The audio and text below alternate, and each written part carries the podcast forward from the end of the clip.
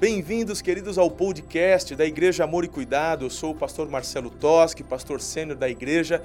Com alegria, vamos compartilhar com você essa mensagem de fé e a nossa oração e desejo é que você seja muito edificado. Um beijo no seu coração, Deus te abençoe e uma boa meditação.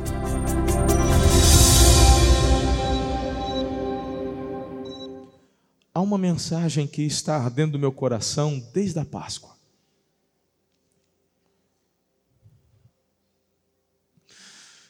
Durante a Páscoa houve uma encenação, fazendo alusão a uma parábola que Jesus conta sobre o filho pródigo. Por isso o tema dessa noite é voltando para casa. Diga comigo, voltando para casa.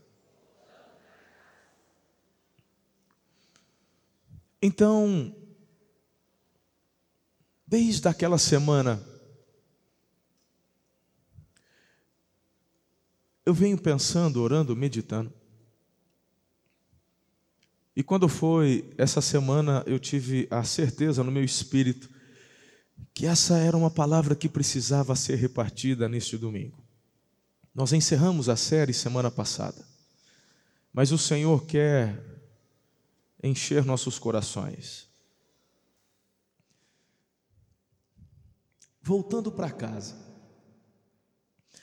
de repente você se depara com esse tema e diz assim: Pastor, eu estou dentro da igreja.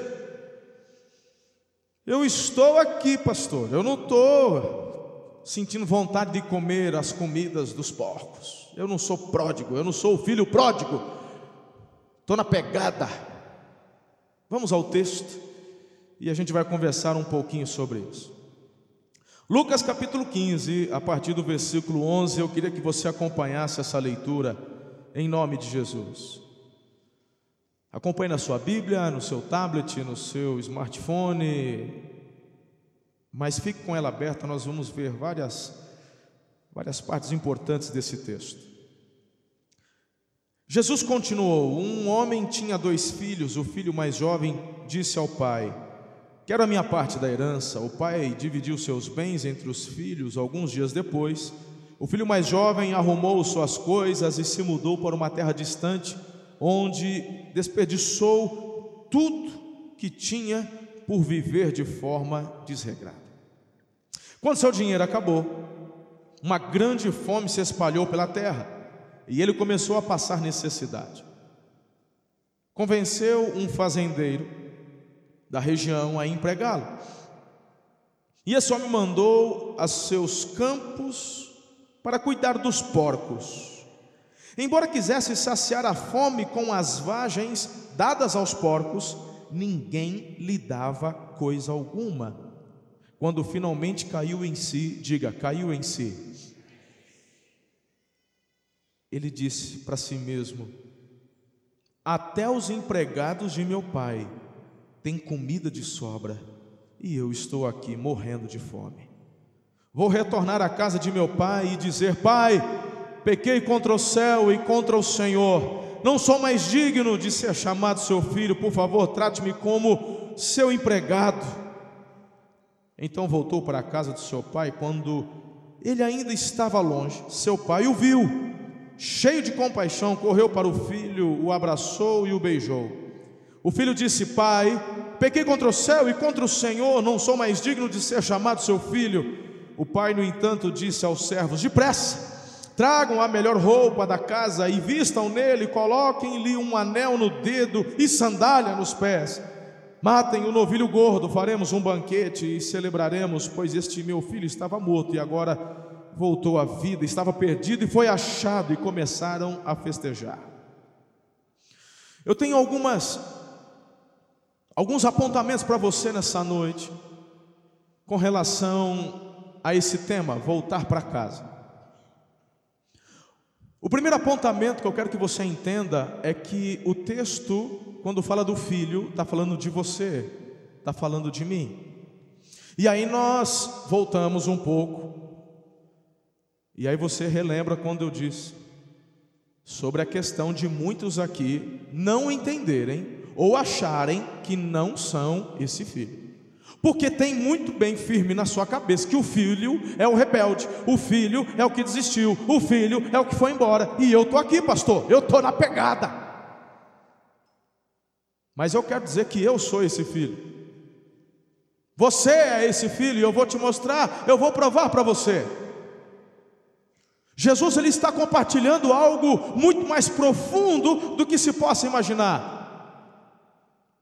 Tem muitas pessoas que apenas colocam o olhar no que diz respeito ao desviado. Mas quantas vezes estamos dentro da casa do Pai e estamos perdidos? Quantas vezes estamos dentro da casa do Pai, mas completamente enganados? Deixa eu te dizer uma coisa: você é o filho. Agora, é importante entendermos um contexto aqui. Quando eu olho para a vida de Jesus e Deus o chama de único filho, quando eu vou para João 3,16, porque Deus enviou seu filho, seu filho, o que, que significa unigênito? Único. É interessante você entender esta questão aqui. Jesus, o único filho. Mas ao passo que ele é o filho de Deus. Quando eu olho para Apocalipse capítulo 5, verso 9 e 10, olha isso.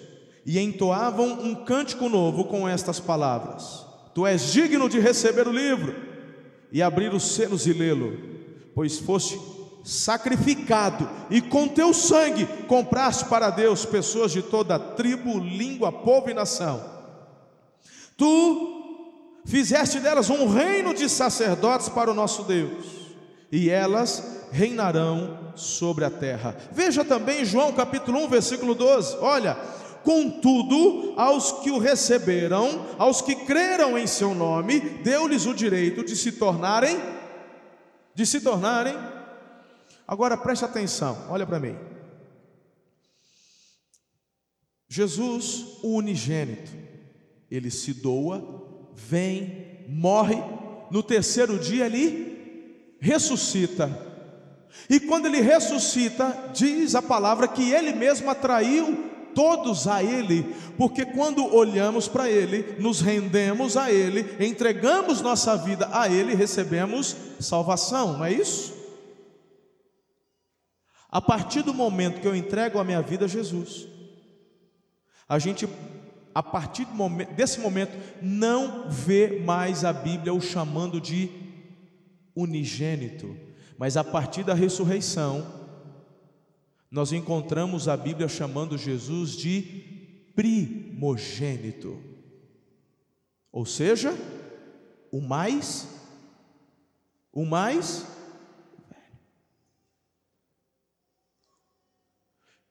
Senhor Jesus, Ele compra na cruz o direito de adoção para você e para mim. Ele é o mais velho, Ele não é mais o único, Ele agora é o mais velho. E através de Jesus nós também nos tornamos filhos de Deus. E essa parábola fala dos filhos. Você é filho. Você é filho. Agora, essa, é, é, essa mensagem, essa parábola, ela tanto pode vir como uma vacina, mas ela pode vir também como um remédio poderoso para te curar hoje à noite.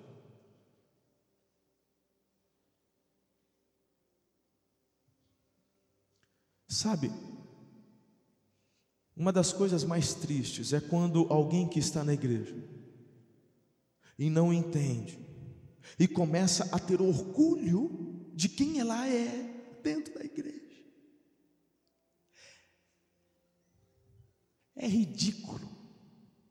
Se orgulha dos dons, se orgulha porque ele ora, a pessoa é curada, se orgulha porque prega bem, se orgulha porque canta, se orgulha porque tem o título tal, tal, eu porque deixa eu te falar uma coisa.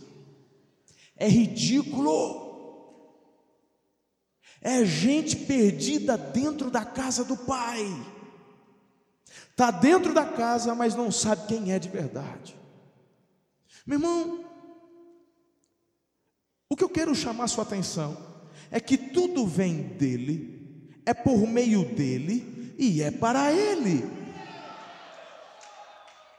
Quando você não entende essa profundidade, nós acabamos, sabe, meu irmão, perdendo perdendo a noção do que estamos fazendo aqui. E eu vejo tantas igrejas, tantas pessoas dentro da igreja, dentro dessa igreja, correndo atrás do vento.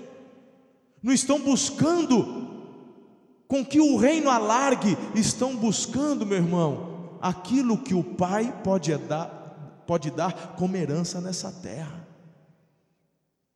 Está dentro da casa do Pai, é filho e está perdido Está perdido, não entendeu. Pastor, mas de onde você está tirando isso do texto? Ora as bolas. Ele não acordou, de repente diz assim: ah, Eu vou embora. Meu irmão, o fruto, o, o que acontece quando ele vem e pede para o pai aquela herança, aquilo foi fruto de, de, um distanciamento, de um coração que foi esfriando, de um, de, um, de um diálogo que não existia mais, até que chegou uma hora e falou assim: Quer saber uma coisa? Eu não preciso do meu pai. Talvez o que você não saiba é que a parábola que Jesus conta, ela está totalmente, intrinsecamente ligada à cultura judaica.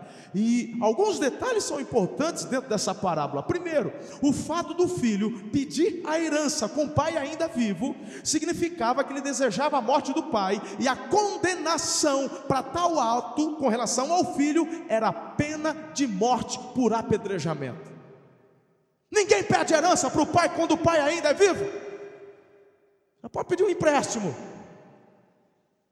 Mas tem esse negócio de pedir herança. Ah, se a filha minha pede metade da casa, vai, já toma nas pernas assentada, vá trabalhar.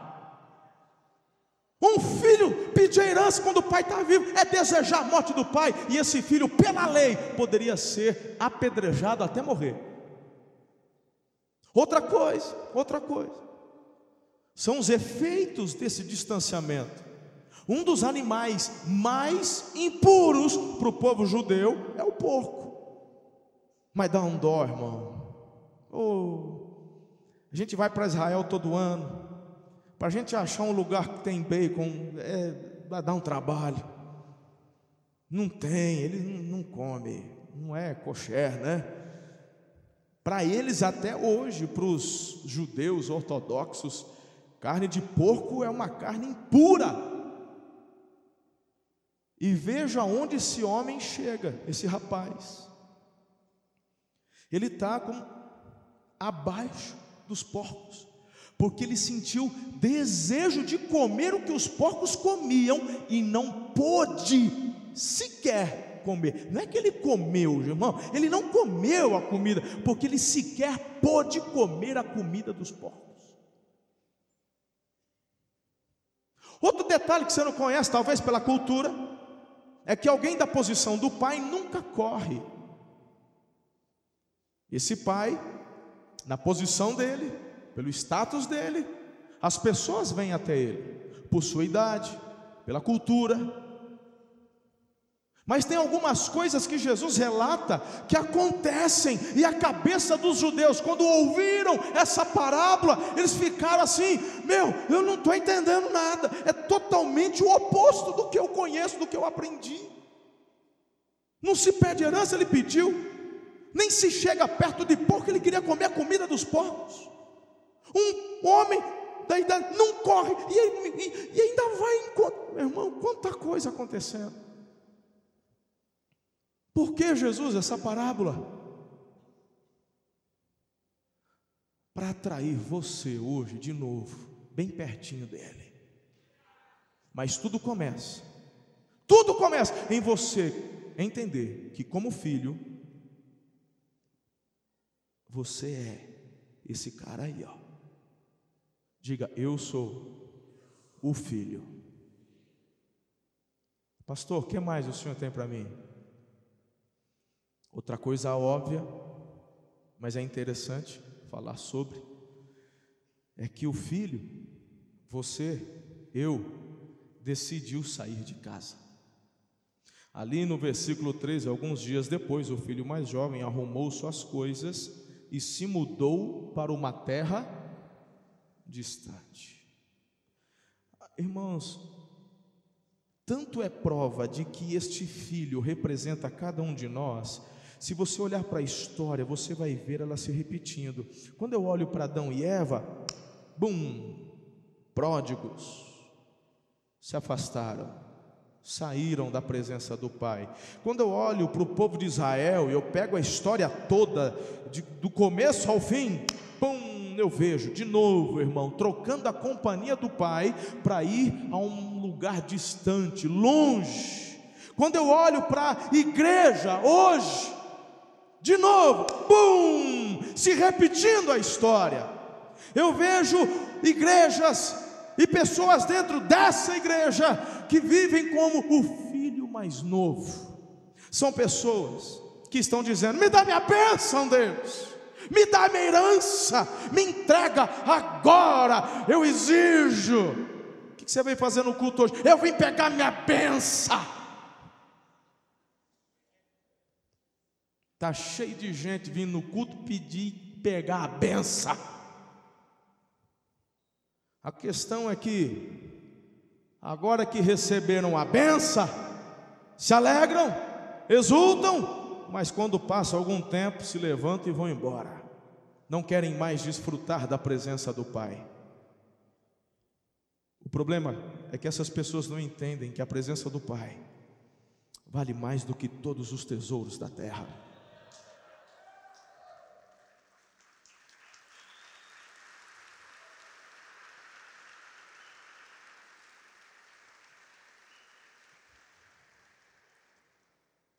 Começou a se achar na história ou você ainda é o perfeitão?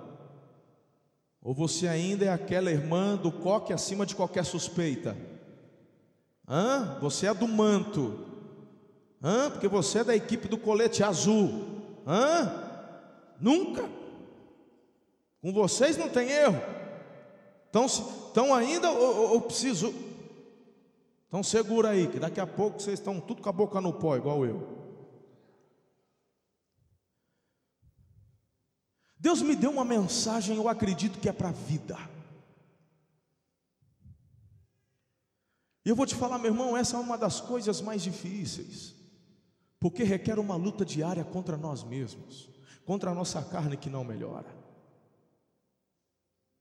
Eu vou falar do grande rei Davi agora, eu quero ler três, quatro, três versículos do rei Davi. Mas não estou falando do pastor Davi, não estou falando do matador de gigante Davi, nem do general Davi, eu estou falando do grande rei Davi, ele que já tinha conquistado a grande fortaleza dos Jebuseus e, e, e a capital de Israel, agora por definitivo, vem para Jerusalém, onde ele inaugurou. Sai de Chilo, sai de Hebron e agora Jerusalém. Ele está lá, ele está bem. Ele mora numa fortaleza, tem dinheiro. O povo da região, as nações vizinhas tinham medo dele. Sofreu uns perrengues lá, uns absalão daqui, mas está na pegada, está bem. Está tudo indo bem. O que, que você tem para nos ensinar, Davi? Hã? É tanto rei pedindo o favor de Deus, pedindo ajuda de Deus, é tanto Uzias que recebe o favor de Deus e depois o pródigo vira as costas, se orgulha e vai embora. Que conselho você tem para mim, Davi? Fala. Porque você, Davi, é um, você é um filho. Aí no Salmo 26, verso 8, se Davi tivesse aqui, ele diria assim: Se eu pudesse dar um conselho para vocês, eu daria isso. Amo o teu santuário, Senhor, o lugar onde habita tua presença gloriosa. Davi, essa é boa, gostei. Forte, Davi. Mais alguma coisa? Tenho. Tenho.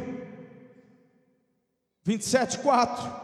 A única coisa que peço ao Senhor, o meu maior desejo é morar na casa do Senhor todos os dias da minha vida, para contemplar a beleza do Senhor e meditar no seu santo templo. Uau, Davi, essa foi forte. Mas melhor que estar no palácio, melhor que, que viajar para o Nordeste na época do inverno. É muito melhor. Tem mais uma, Davi? Eu poderia passar a noite, mas eu vou falar mais uma. 84:10. Um só dia em teus pátios é melhor que mil dias em qualquer outro lugar. Prefiro ser porteiro na casa do meu Deus a viver na morada dos perversos.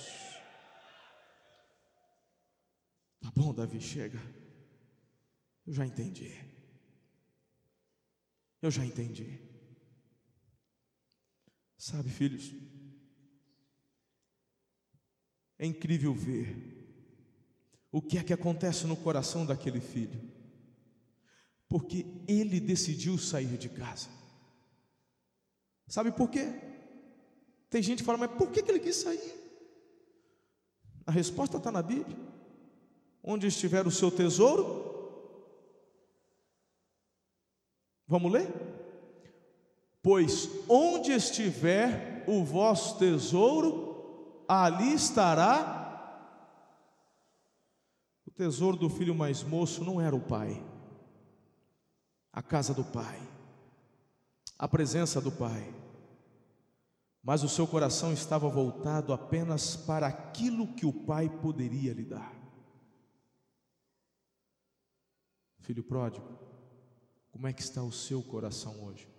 O que, que você veio fazer hoje à noite aqui? Você veio buscar a benção ou você veio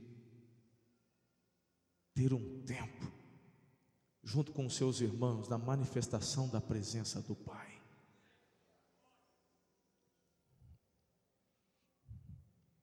Sabe por quê? Eliezer, muitos estão decidindo sair como filhos.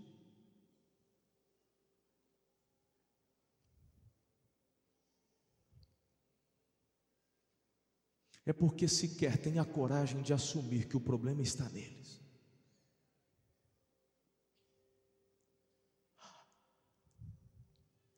É o filho que decidiu sair. Mas quando você pergunta para os filhos, eles vão dizer: porque meu pai não me dava atenção. Ah, porque lá eu tinha que trabalhar demais. Vamos pegar a conversa do irmão mais velho que acontece no final da parábola.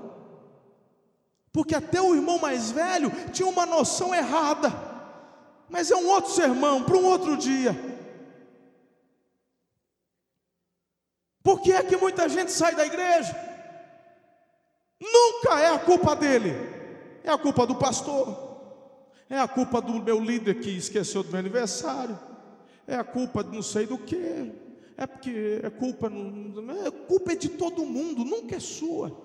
Mas o que a Bíblia está dizendo é que a decisão de sair da casa foi do filho, não foi do pai, nem do irmão mais velho. É porque essa igreja amor e cuidado, mas não ama, não cuida.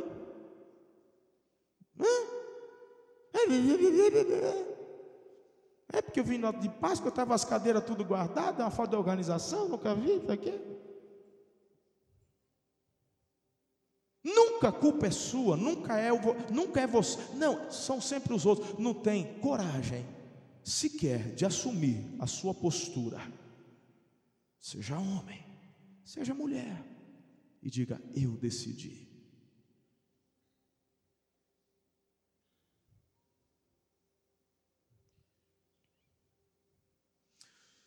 Essa mensagem ela é tão atual porque nós estamos diante da realidade de milhões de desviados desviados que dominicalmente estão frequentando as igrejas, desviados que continuamente estão se assentando nas cadeiras das igrejas, mas que durante a semana tem uma postura que não condiz com a postura de filho. Por quê? São filhos, mas já decidiram no coração sair. Só estão de corpo presente, mas já decidiram sair. Você entende o que eu estou falando aqui, filho? Pastor, como é que eu posso saber se esse vírus já me pegou? Pondera como é que tem sido suas palavras, seus comentários, seus bate-papos. Da sua boca tem jorrado o quê? Crítica, reclamação, murmuração. Quando você levanta a mão é para apontar o dedo para alguém ou para orar por alguém? Aí você começa a entender, meu irmão, se você tem celebrado a presença ou se você é um filho perdido dentro da casa do Pai. Quem é você? Agora, o terceiro apontamento que é importante você meditar nessa noite é que o filho não se sentia mais filho. Tiago capítulo 1, 16, 17 diz: Não se deixe enganar, meus amados irmãos, toda dádiva que é boa e perfeita vem do alto, do Pai que criou as luzes no céu, nele não há variação, nem sombra de mudança. O grande problema aqui é que ele achou que poderia ser feliz longe do Pai. Ele achou que estava tudo certo. Na verdade, ele começou a ter um pensamento de que quem impedia a verdadeira felicidade ou a plenitude da felicidade dele era o pai. Eu falei, eu tenho que me afastar é do pai. E era o pai que dava cobertura, era o pai que abençoava, era o pai que protegia, o pai que blindava, o pai que promovia, mas na cabeça dele, ele acreditou nessa mentira. Eu preciso me afastar do pai. E o grande problema é que ele já não se sentia mais filho, e esse é um dos grandes problemas que a gente vê dentro da igreja. Por isso que o diabo tem atuado tanto na questão da paternidade. E eu tenho batido nessa tecla aqui nessa igreja. Eu já fiz algumas experiências com vocês onde eu pedi para vocês se lembrarem do nome do seu tataravô. Você tem dois. Tem que ter. Sim ou não? Você lembra? Do vô e da avó. Tataravô e tataravó. Não lembra? E do bisavô e da bisavó. Dos dois, materno e paterno. Tem gente que não conhece o nome do pai. E eu vou te perguntar: quando a gente olha para essa mídia podre, atacando a família, o princípio da família, será que você ainda não conseguiu detectar que é o dedo do inferno tirando a base? Porque quando você não entende o que é paternidade, quando você não celebra a paternidade, você não se enxerga mais como filho, e quando você não se vê como filho, o próximo passo é decidir sair de casa. Afinal de contas, não é o pai que vai te prender. Entende isso ou não?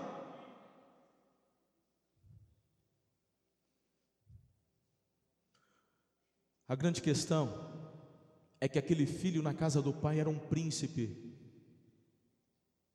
mas quando ele sai da casa do pai se tornou um escravo, querendo comer comida dos porcos. Quantos filhos vivendo como escravos, gente?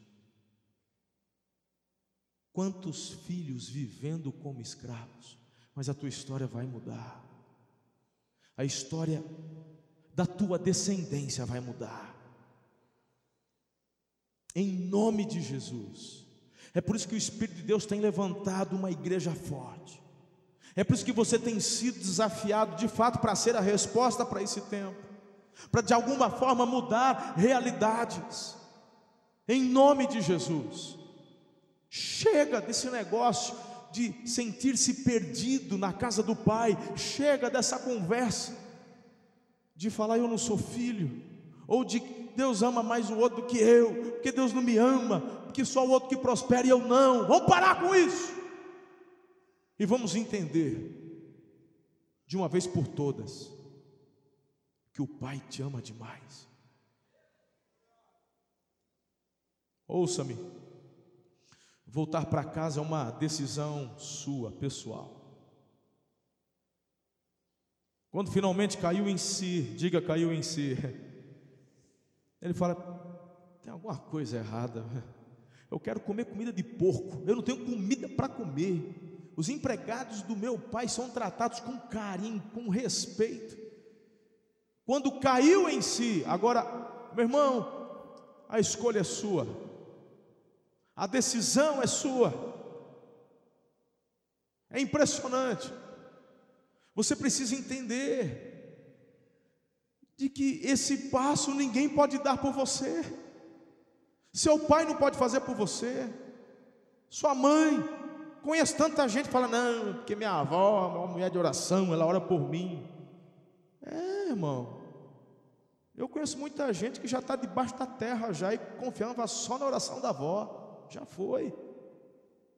A questão é sua. Deus, inclusive, com essas pessoas que não tomam como prioridade cuidar da sua vida espiritual, Deus chama essas pessoas de loucas. E ele completa: Hoje te pedirão a tua alma. E você vai fazer o quê? Que resposta você tem?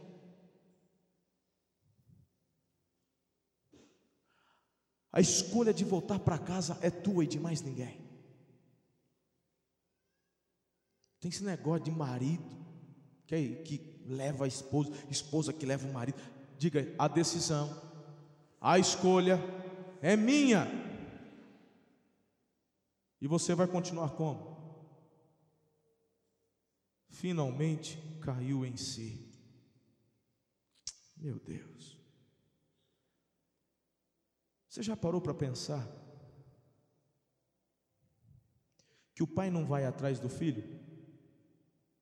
E de novo. De novo, olha para mim, de novo. Porque tem um monte de crente mimimi aqui. De novo. Aquela conversa. É porque uh, faz uns cinco meses que eu não vou na igreja, ninguém me ligou. Já ouviu isso? Só eu? Você já ouviu? Ninguém, ninguém me ligou, ninguém percebeu. Eu te pergunto, por acaso o pai foi atrás do filho?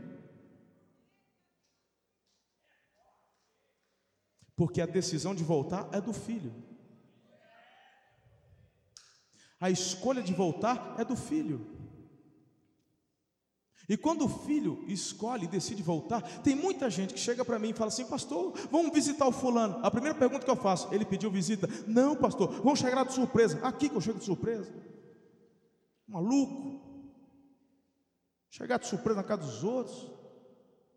Já apanho de graça, agora vou chegar sem ser convidado na casa dos outros? Vivo apanhando, irmão, tomando crítica na cabeça. Vamos lá, pastor. Da mesma forma que você quer vê-lo rendido a Jesus, eu também quero. Agora vamos orar e jejuar. E, e oferece. Falou: você não quer que o pastor venha aqui? A hora que ele falar, quero, eu vou. Haldman vai, Eliezer vai, vai, quem você quiser. Agora, quem tem que tomar decisão, quem precisa desejar, é você, pródigo. É você quem tem que decidir voltar para casa. Você não vê o pai se ajoelhando, indo atrás. Mas no primeiro sinal, no primeiro sinal do filho, em quinto lugar, entenda, então o pai vai ao encontro.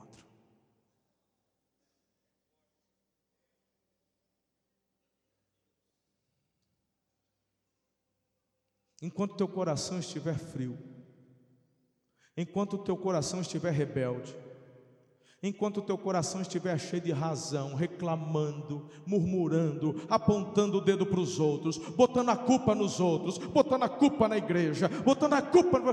O pai está lá, ó. O pai está lá.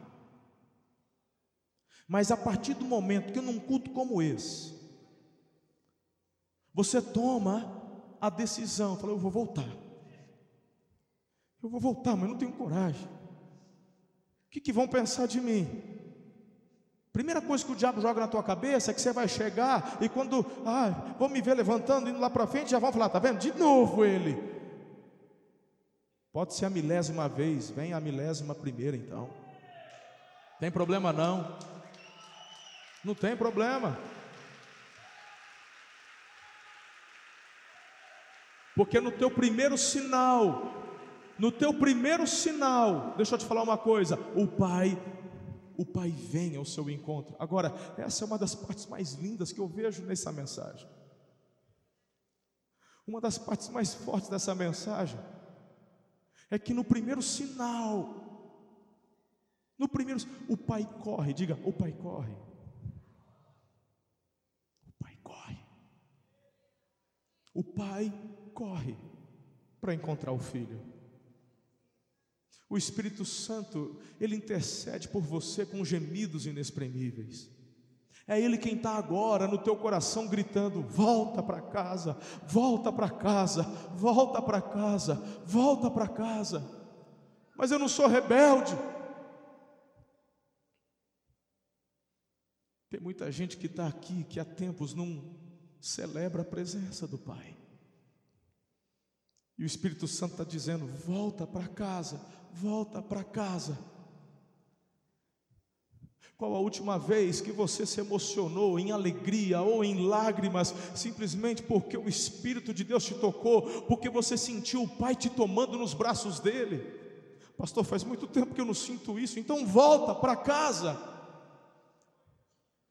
A casa é o lugar onde você celebra a presença do Pai. Volta para o teu primeiro amor. Esse filho sou eu, esse filho é você. Há quanto tempo você passava as madrugadas?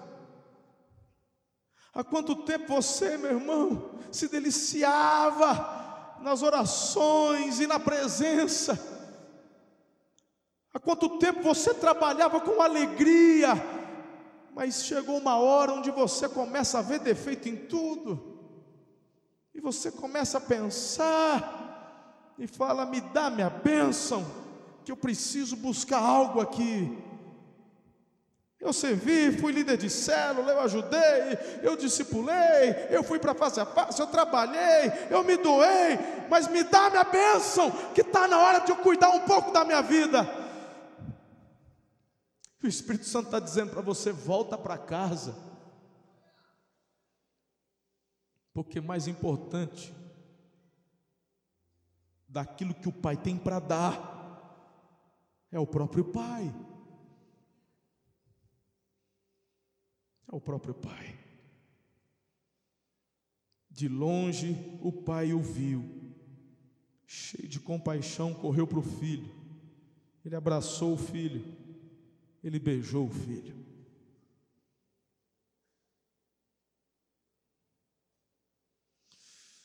Em último lugar, Deus devolve a autoridade do filho. Lembra daquilo que o filho pensava consigo mesmo? Não sou digno, lembra? Pois ele chega para o pai e fala. Porque tem muita gente aqui dentro que pensa esse tipo de coisa. Deus não me ama. Se ele me amasse. Tem gente que pensa, mas esse falou. E ele chega para o pai e fala: Eu não sou digno de ser chamado teu filho, me trata como um dos teus servos. Hoje pela manhã eu estava dizendo que eu tenho tanta alegria em promover pessoas, levantar, treinar líderes. Eu nasci para isso. Mas eu tenho tanta dificuldade de não de liberar perdão,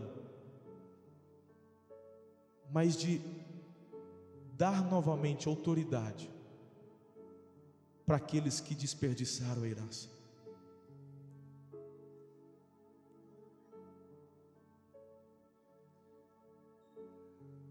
E eu olho para Deus e eu fico constrangido.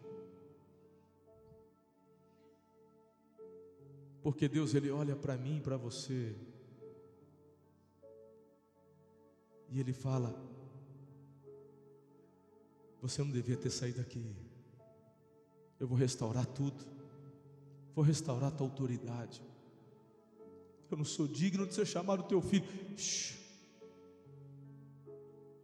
Você é meu filho. Isso basta. Hoje é dia de você tomar uma decisão. Hoje é dia de você falar, pai, eu quero voltar. Eu quero voltar para a pegada, eu quero voltar para o óleo, eu quero voltar para onde a tua presença, quando manifestada, transforma ambientes.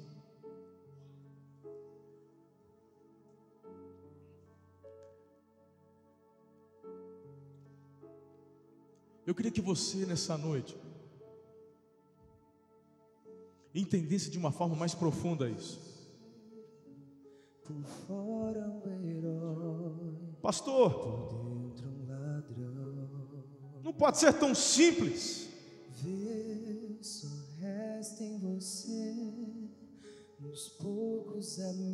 O versículo 22. Depois que o pai o beija, é o próprio Pai que diz para os servos: corram,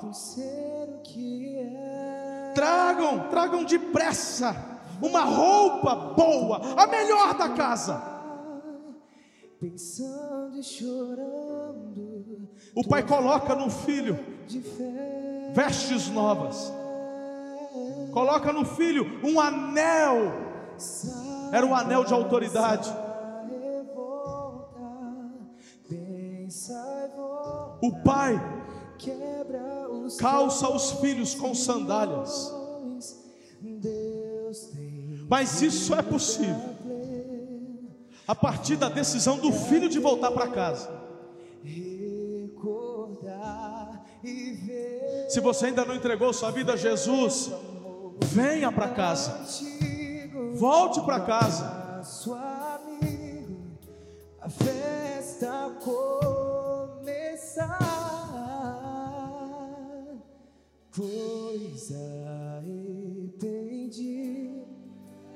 Essa é a cena que Jesus conta na parábola. O Pai quer restaurar a tua autoridade. Mas eu estou todo sujo, os meus pecados, eu estou cheirando eu estou cheirando porcos. Cheirando comida de porco. O filho tem vergonha. Mas o pai é aquele que tem vestes novas para dar. No mundo espiritual é exatamente isso que está acontecendo agora na vida de muitas pessoas mediante a sua decisão. Talvez você não consiga ver com os olhos espirituais, mas no mundo espiritual está acontecendo o que você está enxergando aqui com os teus olhos físicos. O Pai te coloca vestes limpas, o Pai te coloca vestes novas, mas Ele não apenas troca as tuas vestes, ele pega o anel, e esse anel de autoridade, ele coloca no teu dedo, porque você é filho. E a palavra de Deus diz que Jesus tem toda a autoridade no céu e na terra, e essa autoridade é repartida, outorgada para a igreja. E como se não bastasse vestes, autoridade, você precisa de estrutura. Estas sandálias representam a estrutura que o Senhor te dá para você seguir na vida cristã. É por isso que Ele te deu uma família na fé, uma igreja.